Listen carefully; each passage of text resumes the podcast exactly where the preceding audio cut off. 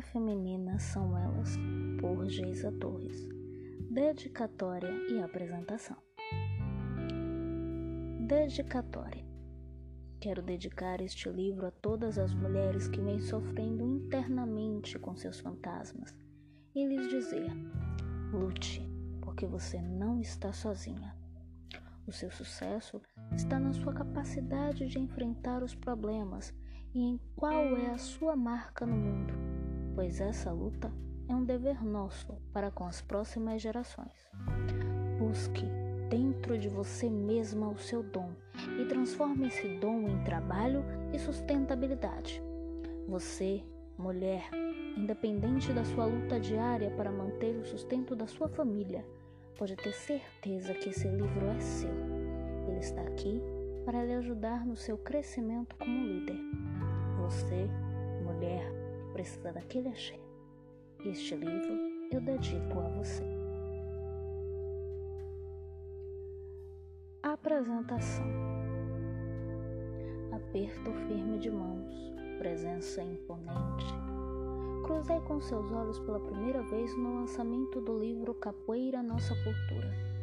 Imagino ser tão emocionante quanto o batismo na capoeira. Era eu a caminhante, a clandestina, a quem chegava. Em chegança, pedi licença e em pouco tempo fazia todo sentido estar ali. O livro, quase uma biografia, quase uma autoajuda, descreve a trajetória de vida da mestra Geisa Torres. O caminhar é o atrito do pé com o solo nos conta ela sobre seus trilhos e estratégias.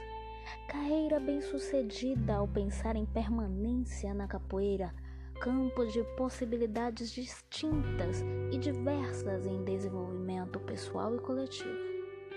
Galgou carreira como mestra, educadora, conquistando espaço de poder diante de uma vida opressora e, como mesmo diz, quebrou as estatísticas.